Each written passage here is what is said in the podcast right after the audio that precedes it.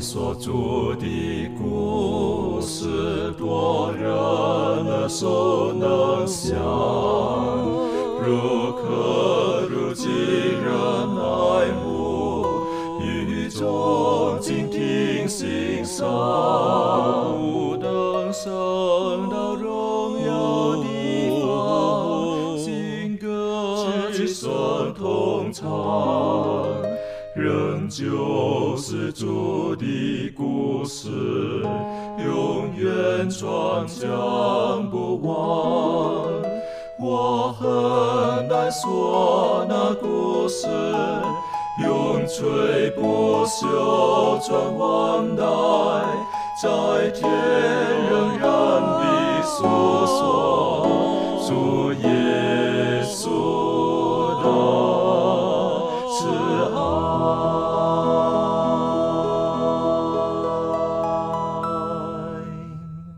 平安，欢迎来到安息医学，跟我们一起领受来自天上的福气。呃，今天呢，我们要进入我们这一季的第十一课。那我们要进入的是到创世纪当中的最后一段，主要的主角就是约瑟。那约瑟呢，是雅各的第十一个孩子。那我们从之前学习，我们了解到一些雅各的性格个性，但最主要的是雅各他十分的疼爱拉杰，也就是约瑟的妈妈。但是拉结呢，他在他们要去到这个以法他伯利恒的路上呢，难产，然后就过世了。那今天呢，我们就从第三十七章开始看到约瑟他的一生，然后我们可以从中可以学习哪些的功课。在进入今天的学习之前，我们就低头，我们请维凯我们做开始的祷告。好，我们一同低头祷告。我们在天上的父主，感谢你赐下安息天，让我们能够放下属世的重担，来到你的面前。主要我们现在来到了学科研究的时间，求你能够赐下属天的呃聪明智慧，在我们当中，使我们能够开启我们的双眼，能够看见透过约瑟他的生命当中，你的旨意是如何运行，也让我们一同来学习这个约瑟他的忠心于主的这个功课，愿我们能够彼此的讨论。能够从中能够学习到使我们属灵生命成长的一些讯息。感谢你这样垂听祷告，将一下时间交托给主，将祷自己奉主名求，阿门。我们知道，从亚伯拉罕到以撒，然后到雅各，他们似乎好像是游牧的哈，他们都是属于寄居的，他们住在帐篷的。但是在创世纪第三十七章这里就特别就用了一个字形容雅各，他就住在迦南这个地方，他住下来了，等于说应该是说一个安定、一个好的开始。但是似乎好像确实他家庭内部有另外的一些的状况就发生了。那我们这个是不明白为什么上帝会有这种的带领。但是当我们看到约瑟的故事，好，从三十七章一直到第五十章，约瑟他其实并不是呃所谓的这个呃亚伯拉罕、以撒、雅各，然后之后下去的呃，应该说什么？就是耶稣基督会从这个约瑟的支他这个后后主出来的，并不是这个样子。但是在创世纪当中的约瑟，实际他扮演一个颇重要的一个分量的角色。那我是觉得，给我们今天在幕后的基督徒、幕后跟随耶稣基督的人，是一个很重要学习的一个对象。那今天呢，我们开始就看到这个第三十七章，特别提到约瑟他在雅各的家里面，他排行第十一。啊，但是我们刚刚说到的，因为雅各他特别疼爱拉结，所以呢，因为他们的妈妈先离开了。所以雅各可能就特别疼爱这个孩子，还有他的弟弟，也因为这个样子呢，可能就造成了一些家庭当的不和。那开始我们可以请满足带我们一起来学习这一段？好，我们一起来看创世纪的三十七章第一到第十一节。圣经说，雅各住在迦南地，就是他父亲寄居的地。雅各的纪略如下：约瑟十七岁，与他哥哥们一同牧羊，他是一个童子。与他父亲的妾婢拉、希帕的儿子们藏在一处。约瑟将他哥哥们的恶行报给他的父亲。以色列原来爱约瑟过于爱他的众子，因为约瑟是他年老生的。他给约瑟做了一件彩衣。约瑟的哥哥们见父亲爱约瑟过于爱他们，就恨约瑟，不与他说和睦的话。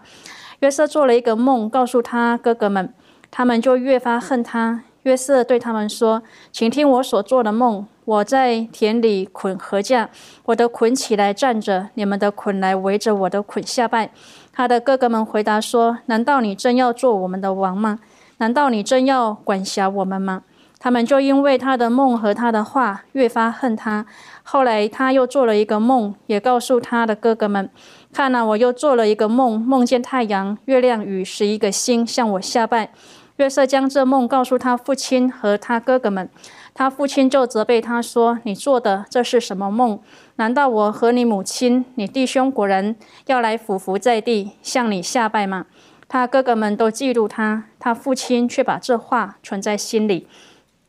那么在这一段呃经文当中呢，我们就看到说啊，在雅各的众子当中呢，有一个与众不同的儿子。那他呢，就是拉杰的长子约瑟，他容貌秀雅俊美。那这个青年呢，他秉性纯洁、活泼愉快，他很爱听他父亲的教训，也很喜爱啊顺从上帝。后来呢，使他在埃及显扬。明德的这种品德的这种，就是他的温柔啊，他的忠义啊，他的信实，其实呢，在他早年的这个生活当中呢，就已经显明出来了。那刚特别讲到说，因为这个约瑟呢，他母亲去世嘛，所以呢，他就更加的亲密依恋了他的父亲，而这个雅各的的心灵呢，就跟。啊，这个约瑟他晚年的时候生了一个孩子，所以他呢就特别的喜爱他，哈，爱他过于他所有的这个儿子们。但是因为他这种溺爱呢，也引起了不少这种烦恼跟忧愁，所以这个雅各呢对约瑟他的偏爱呢，啊，引起了他的这个弟兄们啊对他的这种。啊，嫉妒跟恨。那刚在经文当中就特别讲到说，他这个哥哥们呢，常常会做一些恶行的时候呢，这个约瑟就会去打小报告。他这边特别讲到说，他其实是因为他们行恶的时候，约瑟他自己心里感觉到很不安，他不希望说啊，他的哥哥们因为这些行为呢来得罪上帝，所以呢，他希望能够透过父亲啊，用这种父亲的这种权威呢，能够来啊劝诫他们改过来。但是呢，这些哥哥们好像是爸爸啊讲了他们之后呢，他好像是有改的，但实际上呢，他们是啊心里面呢其实是恨恶这个啊这个约瑟他所做的事情，所以呢，他们就更加的狠毒。那又因为这个父亲呢帮这个约瑟呢做了一件这个彩衣嘛，然后这个彩衣呢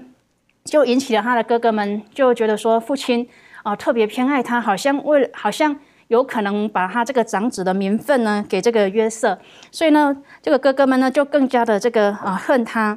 所以呢，当这个约瑟告诉他哥哥们关于他两个梦的时候呢，啊，这个哥哥们他们其实呢在心中呢就啊更加的来怨恨。啊，虽然说他的父亲呢好像在刚在经文当中读到，好像是在责备他，可是实际上他父亲呢就把他所讲的这些话，其实都记在他的这个心里面。所以呢，我们可以从这段经文当中，为什么啊约瑟在这个家庭里面呢？后来我们知道他后面的这个结局嘛？为什么会引起兄弟之间的这些呃嫉妒跟啊愤恨？其实是因为这个雅各对他的偏爱以及他在生活当中的一些，我觉得有点不公平，所以引起这个兄弟们啊，在这个他的这个弟弟呢，就有一些的这种。呃，本来是只有一点点，可到后来的时候，我们看到他这个怨恨呢越来越大啊，以至于产产就是犯下他后面这些恶行。那这个呢也呃提醒我们，就是说我们看到说他们当中那样子的那种愤恨呢，就好像啊，在这个该隐他在啊那个时代的时候，他也因为这样的一个愤恨呢，呃。不平的这种气引起他后面所犯的这个罪，那这个也是提醒我们，就是在生活当中，很多时候我们有这样子愤恨不平的时候呢，我们应该要很小心处理我们的情绪。呃，我们从这十一节当中，我们看到约瑟他的性格，呃，应该怎么形容呢？哈，这个呃，父亲疼爱他，好，那他也是比较说话可能比较直接的一个人。啊，所以他也不懂得隐藏自己，因为我们今天有时候告诉孩子哈，不要锋芒毕露。可是他，我想他也不是故意的。我记得他第一个就是他可能得到父亲特别的宠爱，然后呢，父亲呢给他做了个彩衣。好，那么彩衣呢，有人讲成的衣服，等于说就是他是家中最大的王子的衣服。实际上排行第十一啊，好，他是排行第十一，所以他也不是家中排行老大。老大的话，我们晓得是西面嘛，不是不是是吕那个吕刘辩嘛。对不对？然后才去西面嘛，那立位嘛，犹大的下来的，所以在这情形之下，呃，父亲特别给他做这件衣服。那我个人觉得了哈，这个可能也许父亲雅各他的想法就是因为他们没有妈妈了，好，没有妈妈了，所以我我特别爱他们一点点。我觉得好像是这个这个呃这个可以理解这一点呐。好，其他的都还有自己的这妈妈嘛，就他就他跟弟弟没有了嘛。好，那雅各的这个约瑟他另外一个性格呢，我是觉得也是可以去思考的一部分哈，就是他看见哥哥们作恶呢，他是打小报告。这到底好还是不好？今天我们很讨厌这种人，对不对啊？这种打小报告的人等等的。但是如果我们真正爱一个人的时候，可能我们不能看到一个人的软弱、堕落，我们视而不见。啊，我认为要智慧去处理这个问题，要智慧的处理这个。当我们碰见这种事情的时候，这我个人觉得，当然他哥哥们最生气的就是约瑟，他做梦，啊，那把梦跟他们讲。他的梦呢，又毫无遮掩的觉得哇，我所做的做的好的，可是你们后来都来跟我拜，那种感觉，当然在这个时候就就引起了兄弟们的这种对他的十分的不满啊等等的。可是，在圣经当中，他耶稣基督他有不同的一些的提醒，对我们来讲，啊，上帝他在他的工作上的一些的拣选的时候，不一定是照我们呃我们属世的肉体的想法的排序，哈。这种学问高的、有权势的等等，一定是是是被捧在上位的或什么的。耶稣他本身留给的榜样却不是这个样子，也提醒我们怎么样才是天国的原则。好，这方面周宇有没有可以给我们做更深的一些的学习？好的，嗯，我们来看一下，呃，呃，一个经文，马太福音的二十章二十六、二十七节，我们来看一下圣经给我们一。一些在这一方面有怎样的一个原则？经上记着说：“只是在你们中间不可以这样。你们中间谁愿为大，就必做你们的用人；谁愿为首，就必做你们的仆人。”也说，在圣经当中，耶稣给了我们很多呃天国的道理，好像和这个世界上的一些道理都呃完全呃不一样。嗯，但是呃这也是。彰显他品格的一面。这里说到说，谁愿为大，然后谁愿为首，在这里面我们可以看出来一点，这里耶稣并没有否认或者是完全的批评或者是怎样，呃，伟大这件事情。也说在这里面，呃，上帝是不反对伟大的，但是这里面他的主主要意思是说，你伟大的也要最无私的服务他人。耶稣也赞成伟大这个愿望，而但是呢，他是根据服务的，不是根据统治的，不是根据权力啊。我有这个地位，我有这个权利，我伟大，然后我可以管辖别人。但耶稣告诉我们的，当你有这样的呃伟大为首的时候呢，你要更加的去服务别人，去帮助别人。所以说，越伟大的人，他的责任也就越大。有的在这个圣经当中还有一个比喻告诉我们，就是说上帝会按才干去，呃呃分发给人的时候，就有一个比喻说，给了五千两银子、两千两银子和一千两银子的这个比喻，嗯，让我们看到，给这个五千两银子的时候，同样给他的这个恩赐、这个才干是很丰富的。那么。希望它所发挥的作用也是发挥它原本的作用的，并不要像一千两银子，我埋在地上，我不去使用，我不去影响别人，我们我没有不不需要负任何责任，我什么都不要做。所以说，在这个比喻当中，让我们看到，当上帝赋予能力和这个责任越大的时候，他所要发挥的作用也是要大的。所以说，在这里面，让我们看到，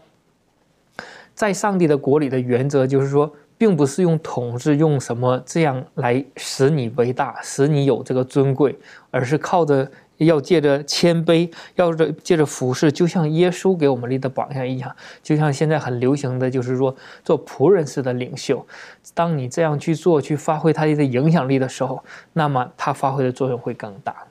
的确哈，所以我们说到后来这个呃约瑟，我们知道后来他真的是变成所谓的领袖了。好，我在想他的这个从年幼或者是他青少年开始，上帝都在教导他，都在准备他如何将来可以成为一个呃合格的领袖。我个人认为是这个样子。所以在这在这个时候呢，他可能会经历了人生当中的一些的挫折，或者一些他不明白的事情，但是上帝都在准备他，我对我来讲，我就觉得这是一个蛮好的一个学习。可是我们就看下去的时候，圣经当中提到这段记录的时候呢，有几次用了一个字，叫做恨。啊，他哥哥呢看到爸爸对他那么好，就恨他。好，然后看到呢，他听到他在做梦，啊，讲这个梦的时候，他们越发恨他，越发讨厌他。我觉得一个人心里面如果说是被这种很负面的情绪恨所所充满的时候，我们不晓得这个人他会接下去的行动会是如何。好，那就像我们如果继续看下去，《创世纪》第十七章，这二三十七章后面的这记录，这第十二节之后的记录的时候呢，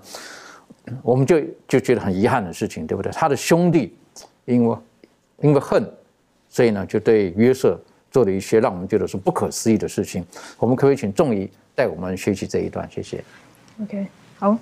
嗯，我们看到这个创世纪第三三十七章的第十二节到第十七节，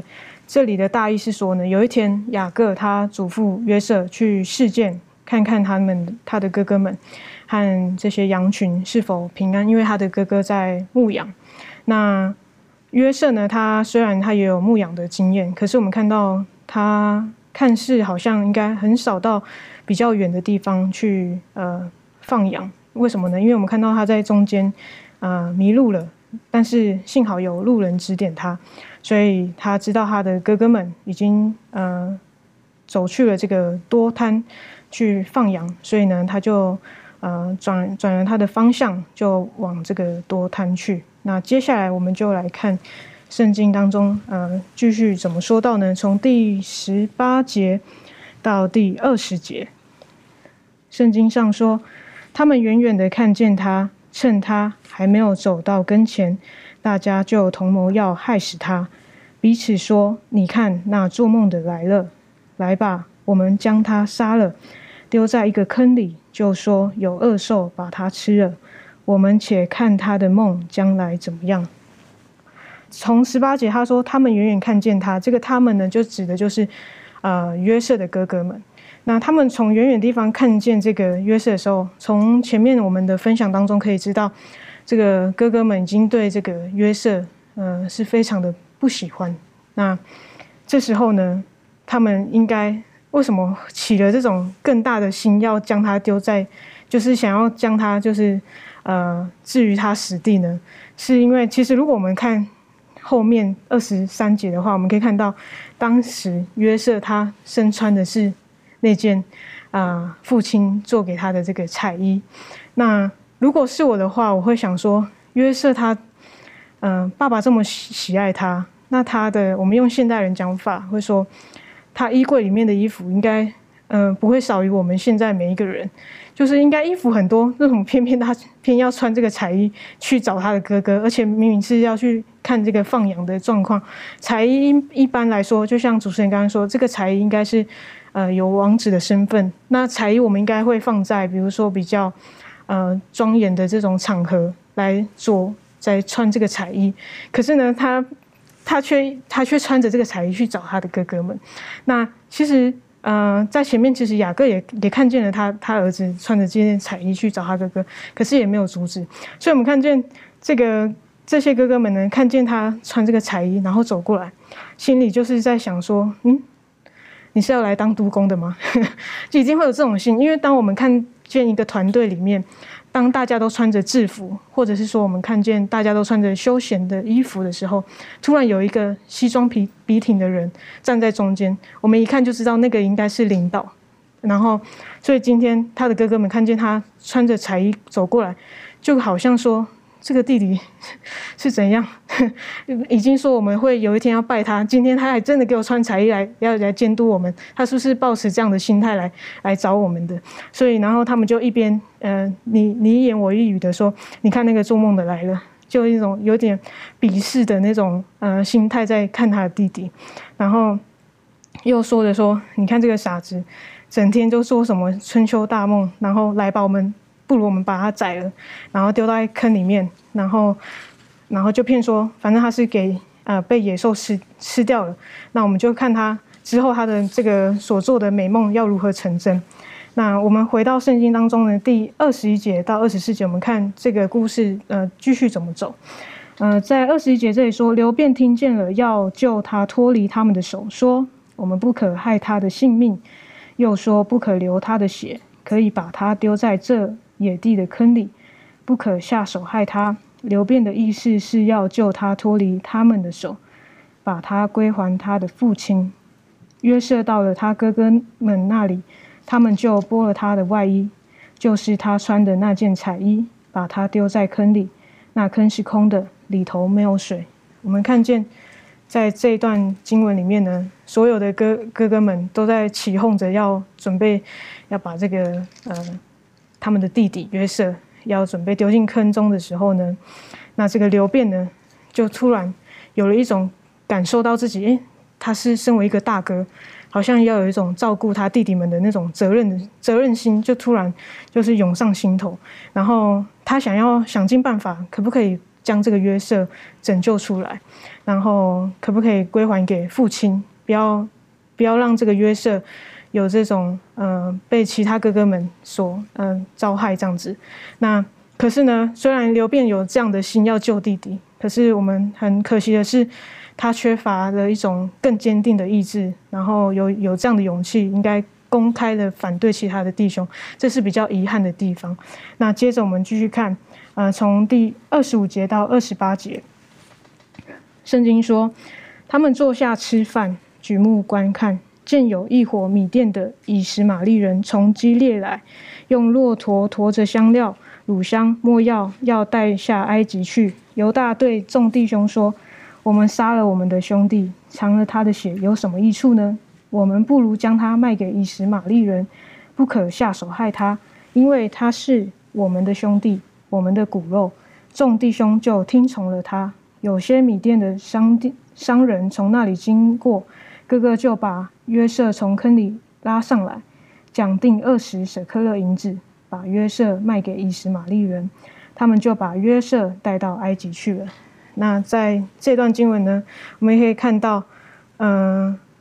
他们呢把约瑟丢在坑中呢。其实这个时候，约瑟应该是在哀求他的哥哥们，就是哦，哥哥，不要这样子对我。他应该是一直在不断的哀求，他不可能已经不不可能是很安静的在这个坑里面。那可是更可怕的是什么？他们看见他的他们的弟弟在在这个水坑当中，虽然是没有水，可是在这个坑中。任何人被丢在坑里面，都已经感受就是十万分的害怕。那他们看见他的弟弟在哀求的时候，可是他们在做什么事情？他们竟然有胃口，继继续在旁边在吃饭，然后丝毫不在意约瑟他的这种可怜的呃任何的哀求，仿佛好像在开这种庆功宴一样，在旁边就是享乐这样子。那此时呢，我们看见有这个商旅走过来，那又有了第二个呃哥哥动了一个慈心。这个是谁？就是犹大，也就是约瑟的四哥犹大。那他突然，呃，顾念他突然，呃，有一个这个，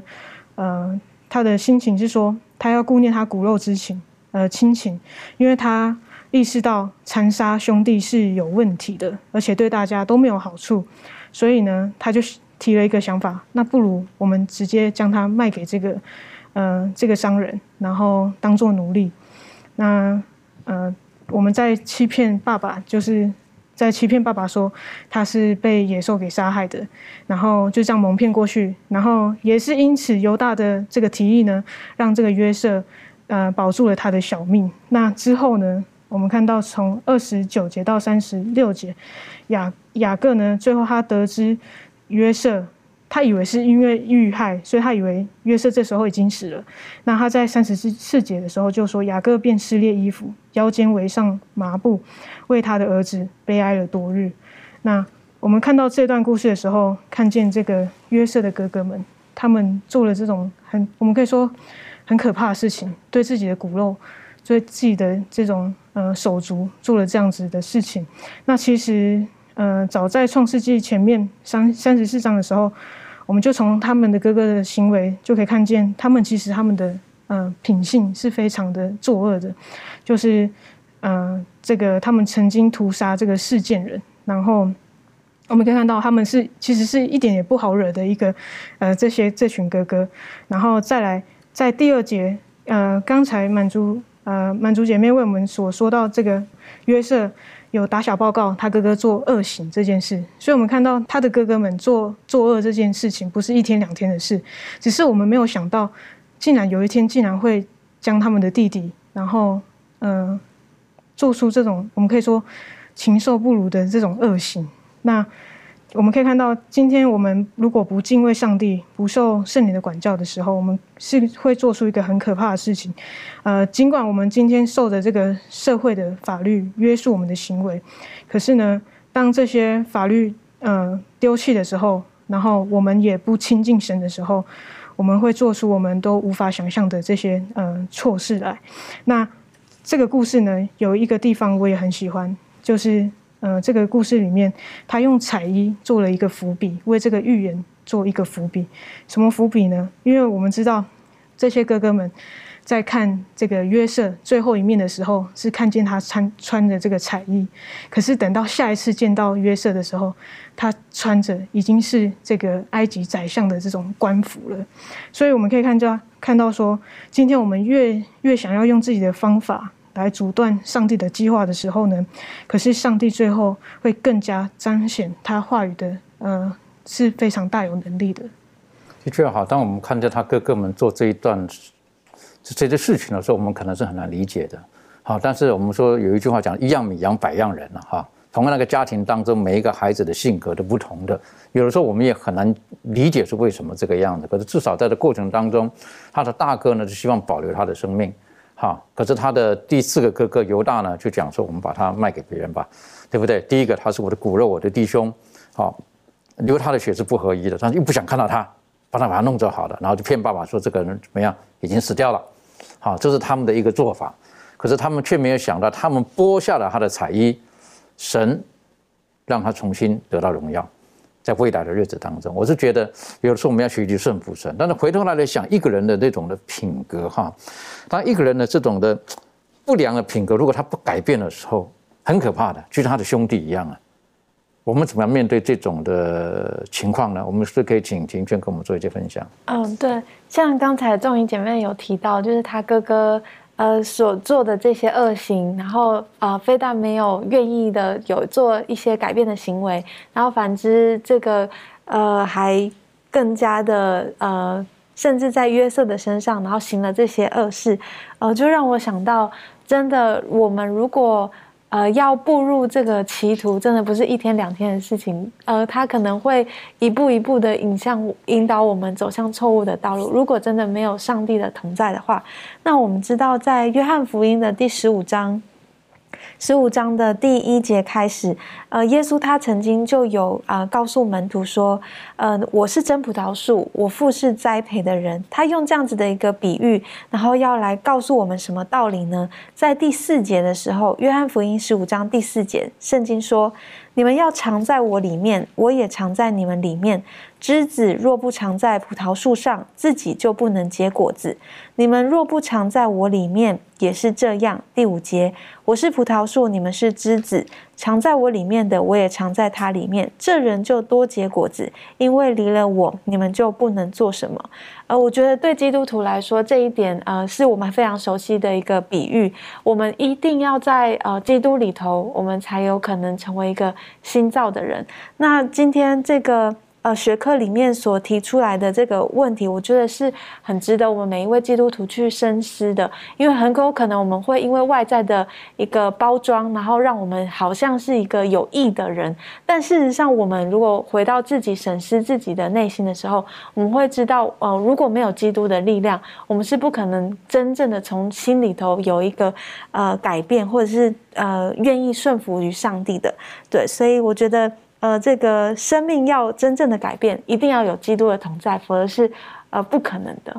的确哈，所以在基督里才可以成为新造的人。好，我们靠我们自己的本性想要去完成品格的改变，其实很困难的。好，很困难的，俗称江山易改，本性难移。但如果当耶稣基督来到我们生命当中，我们愿意让他改造我们的时候，圣灵的能力同在，我们才有办法改变我们生命当中的那种的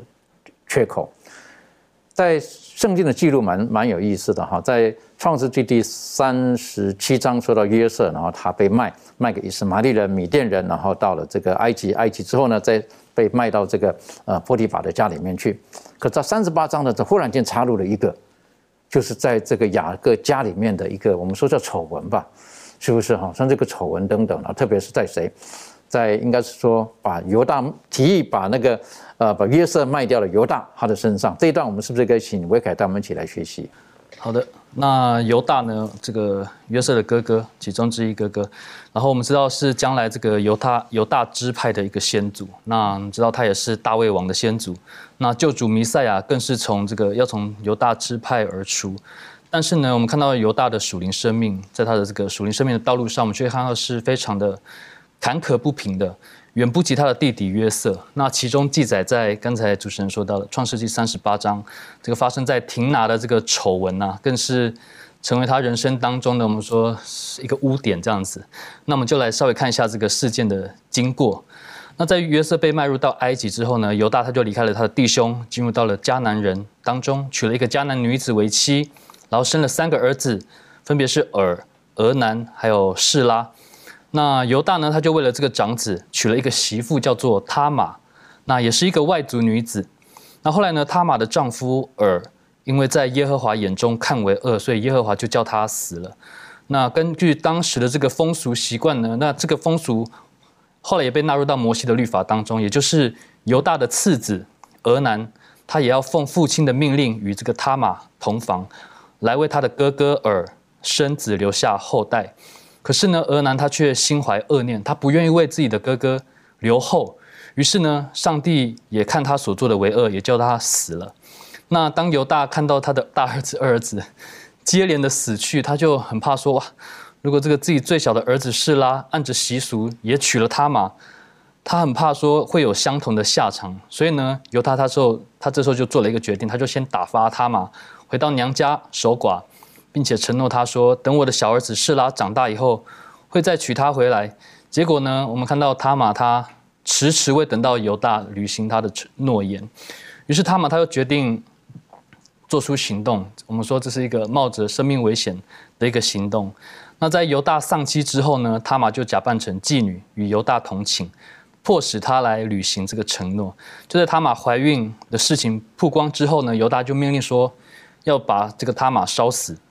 那他嘛，他才拿出证据，表示说，哎，自己所怀的这个胎是犹大的。那犹大了解整个事情来龙来龙去脉之后呢，他就承认自己的错误，改变了他对他玛的态度，并且称他玛是比自己更有益。那事情呢，才就此告一个段落。那如果我们仔细看这段故事的话，我们可以发发现说，这个故事的发展可以说是非常荒谬的。怎么说呢？因为故事中的人物在许多方面都违背了上帝的诫命。那我们首先来看这个他玛这方面，我们要先了解说犹大所说的这个义是什么义？是义人吗？还是公义呢？我想比较适当的解释应该是在人与人之间身处在某种关系下所应当尽的这个要求，有点像是义务的这种这种意思。所以呢，所以说呢，这个对他玛来说，他身处在当时代，身为犹大家的一份子，犹大长子的这个媳妇。她很坚定地认为说，为丈夫留下子嗣是责无旁贷的，特别是丈夫死后，为避免说她的她的先生的名遭到涂抹，所以呢，她有责任要怀孕生子，留下后嗣，这个就是她的义。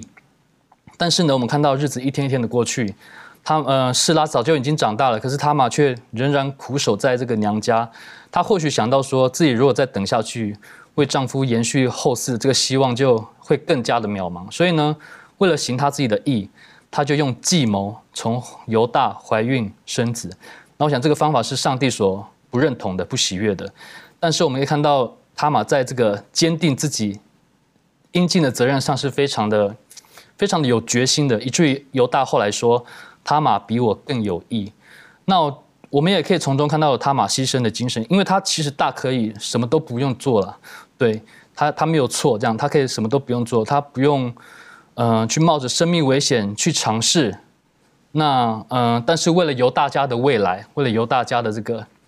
呃留下他们家的这个呃子嗣这样子，所以他就愿意冒着生命危险去做这种的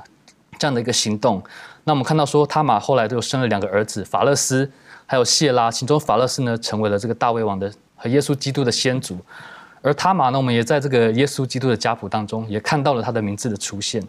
那我们再反过来看这个犹大，在许多事上他都。显出了他的软弱。首先，他娶了这个迦南的女子，使自己陷入这种崇拜偶像的危险当中。再来呢，当大儿子、二儿子相继死去的时候，他没有先醒察说：“诶，自己的孩子之所以死亡，是因为上帝看他们为恶，反而将一切的过错都归咎到媳妇身上，说：‘诶，是你害死了、克死了我的这个大儿子、二儿子。’这样子。再来呢，犹大他也放纵情欲。”导致于呢，他落入了这个他玛的计谋当中。那最后，不管他是故意还是忘记，他都没有履行他对他玛的承诺，就是要将小儿子示拉给他作为他的丈夫。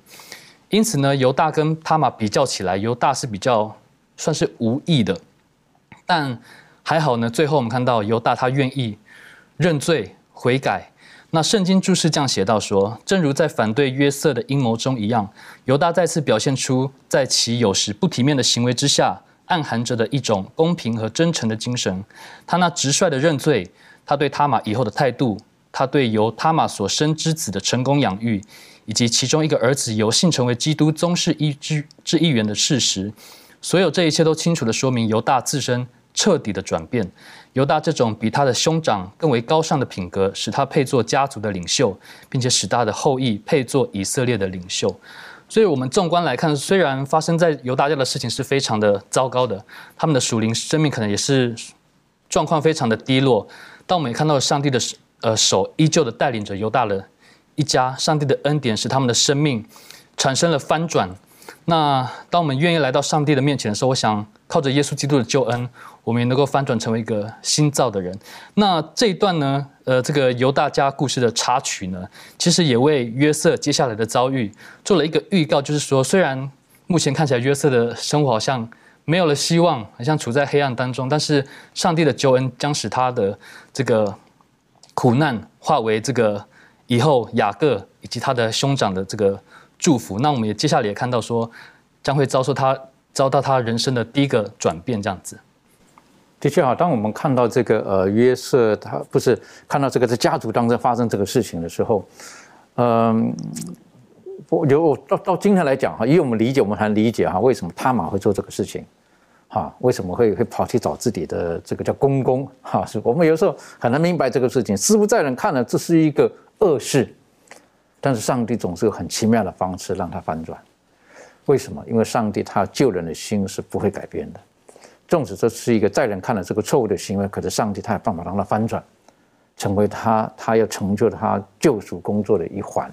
所以我们晓得后来像刚刚这个维凯带我们学习的，他嘛生出了孩子，或者是成为了这个呃大卫的祖先，啊，那后来呢，耶稣也是从大卫这一系。而出来的，这上帝他总是有很很多奇妙的方式，使我们晓得，生命当中如果我们碰到了一些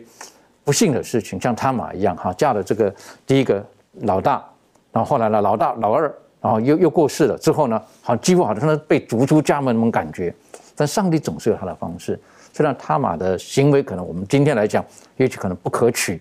但是上帝他他总是有办法施予他的恩典给那些凡是向他求告的人。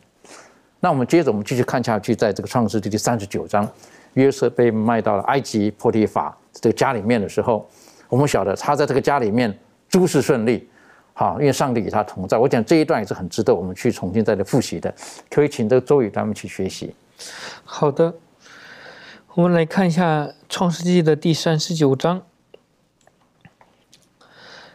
上帝借借着这个呃米甸人的手。将这个约瑟带到埃及，最后呢，他被这个呃法老的内臣呃护卫长波提法给买了去，然后让他在这个护卫长这个波提法的家中呢做这个一个仆人。呃，我们来看一下圣经在第嗯三十九章第二节，约瑟住在他主人埃及人的家中，耶和华与他同在，他就百事顺利。他的主人见耶和华与他同在，又见耶和华使他手中所办的事情都顺利。呃，约瑟在主人眼前蒙恩，伺候他主人，并且主人派他管理家务，把一切所有的都交在他手里。自从主人派约瑟管理家务和他一切所有的，耶和华就因约瑟的缘故赐福于那埃及人的家，凡家里田间一切所有的都蒙耶和华赐福。波提乏将这一切所有的都交在约瑟的手中，除了自己所吃的饭，别的事一概不知。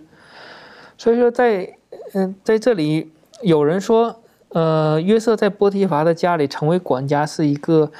管家的一个典范，因为他做的是非常的好，甚至呃达到一个什么程度呢？就是他的主人除了自己吃的饭以外，其他的一概不过问，说明他做的事是很尽心尽力的，并且也服侍的好。同时也能看到一件事情，就是约瑟虽然过过去做了一些梦啊，那个时候他还不明白梦的道理，但是当他被卖的那一刻。他发现他没办法再依靠父亲了，他也没办法呀，呃，依靠兄弟姐妹了。虽然他们的兄弟，嗯，对他也不是很好，但是至少过去的时候还有一些亲情在，或者是说，呃，有一些血缘关系在。当他被卖的那一刻，被束上了这个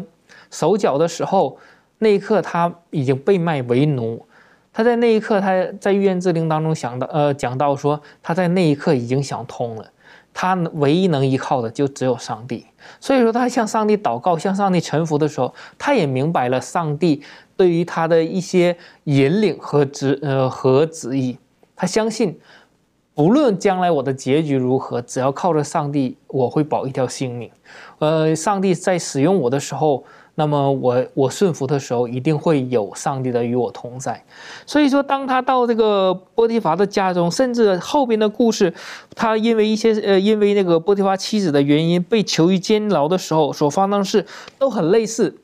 我们可以做前后做一个对比，都很类似，就是他所做的都尽都亨通，他的主人都不过问。监狱长也不过问他的事，波提法也不过问他的事，而且在他手底下都能做到像管家一样，即使被囚于监牢的时候，他也要有很高的位分和 和权力。所以说，就是因为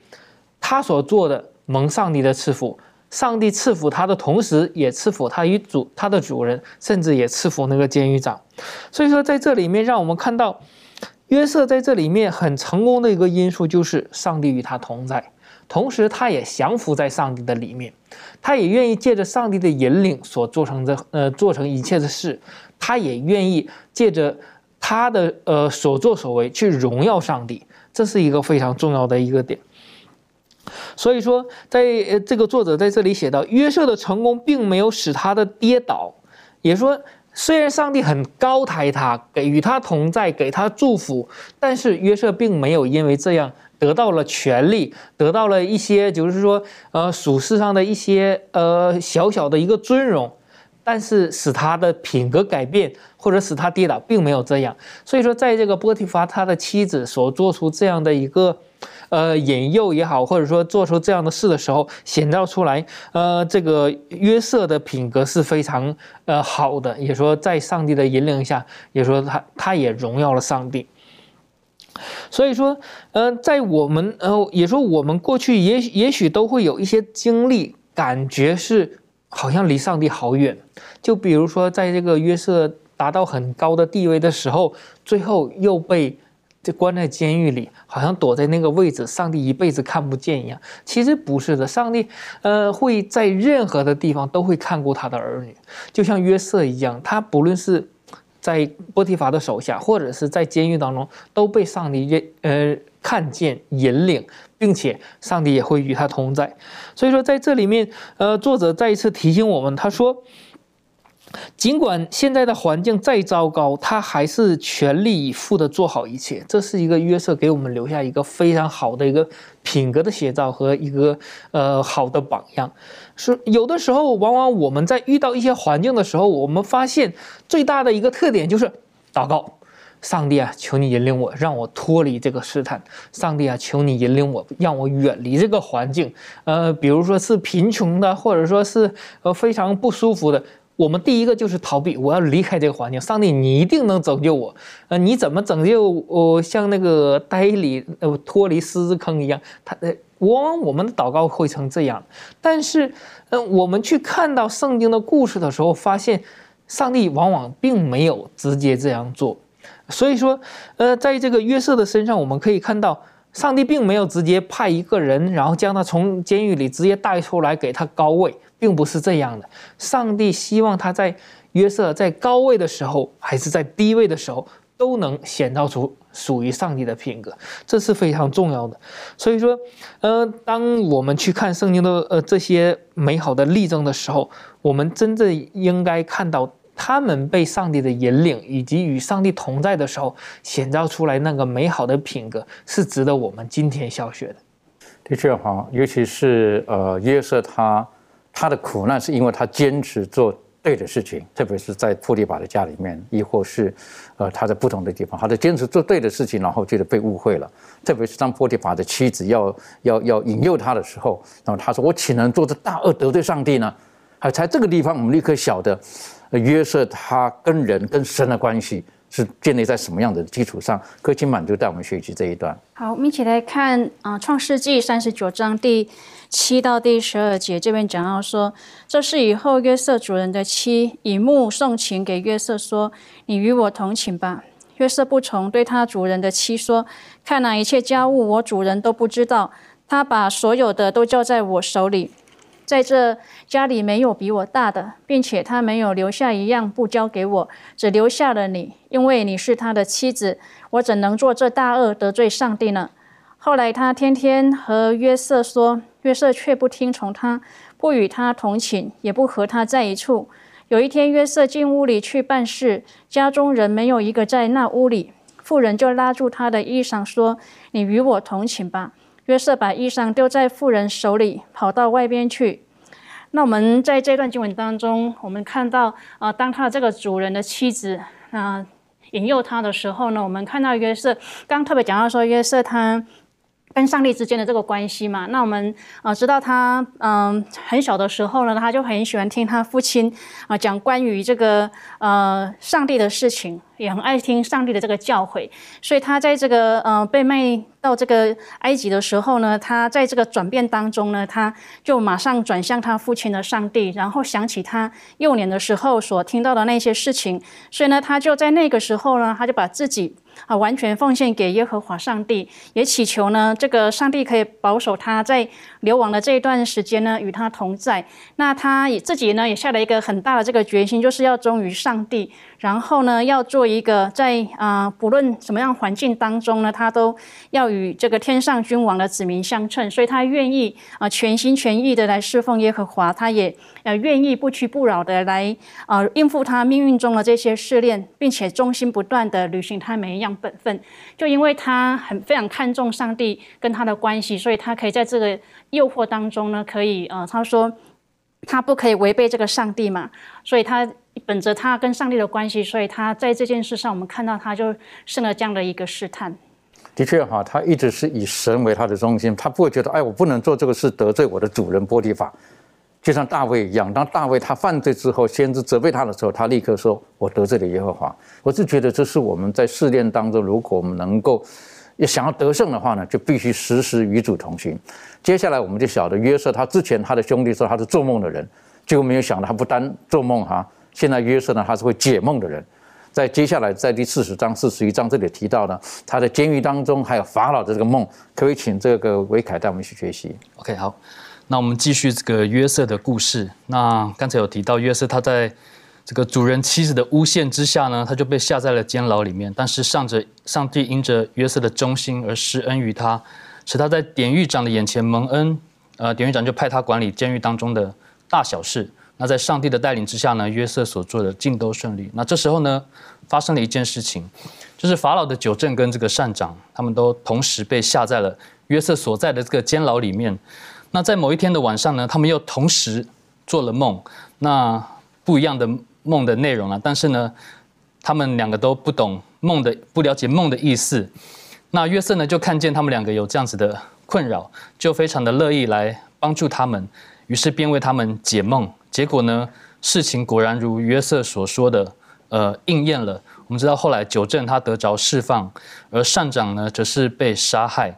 但是得到自由的自由身的这个九正呢，却忘了曾经对约瑟的承诺，就是说，当他官复原职的时候呢，要在法老面前为约瑟来说话。那这一望呢，就是两年。那我想，这对约瑟来说是一个是一个无疑又是另外一个打击嘛，因为感觉就是被背叛了这样子。但是呢，我们看到约瑟他仍然就是没有失去对上帝的信心，他依旧是忠心的，在这个呃居住在监牢里面，呃仰望耶和华上帝。那两年之后呢，事情有了转机。那法老他做了一个梦。七只肥牛跟七只瘦牛，还有这个七个饱满的麦穗和七个细弱麦穗的两个梦。那法老呢，他也是一样，不知道梦到底在的意思是什么。那他就召集了全国的术士和博士，却没有一个人能够为他解梦。这时候呢，九正他才想起说，哎，两年前的他的这个自己的遭遇，还有他对约瑟的承诺。于是呢，他又向法老引荐约瑟。那约瑟就站在法老王面前，就像当初。他为九正已经善展解梦时一样，他对于自己解梦的恩赐，他谦卑自己，将荣耀归于上帝。那约瑟在静静听完听完这个法老重述他的梦境之后呢，他就开始解梦。约瑟就向法老说：“呃，法老的两个梦其实是同一个意思。那透过这两个梦呢，上帝已经告诉你将要在埃及发生的事了。首先呢，埃及必来七个大丰年，随后要来七个大荒年，而这七个大荒年的严重程度将。”摧毁整个埃及。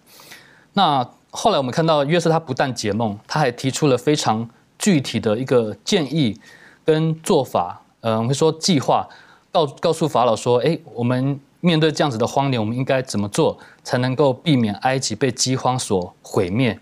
那接下来呢，就是任命谁来执行了。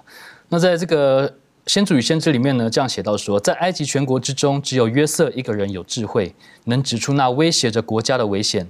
并提出应付这计危危机的计划。王深信他是最有资格去执行他所建议的计划之人。上帝的能力显然是与他同在的。在政府官员内，没有一个人像他那样有资格在这个危机之中办理国事。他固然是一个希伯来人，又是一个奴隶，但与他明哲的智慧和正确的判断力衡量起来，这都是无关重要的。王对他的一切谋士说：“像这样的人，有上帝的灵在他里头，我们岂能找得着呢？”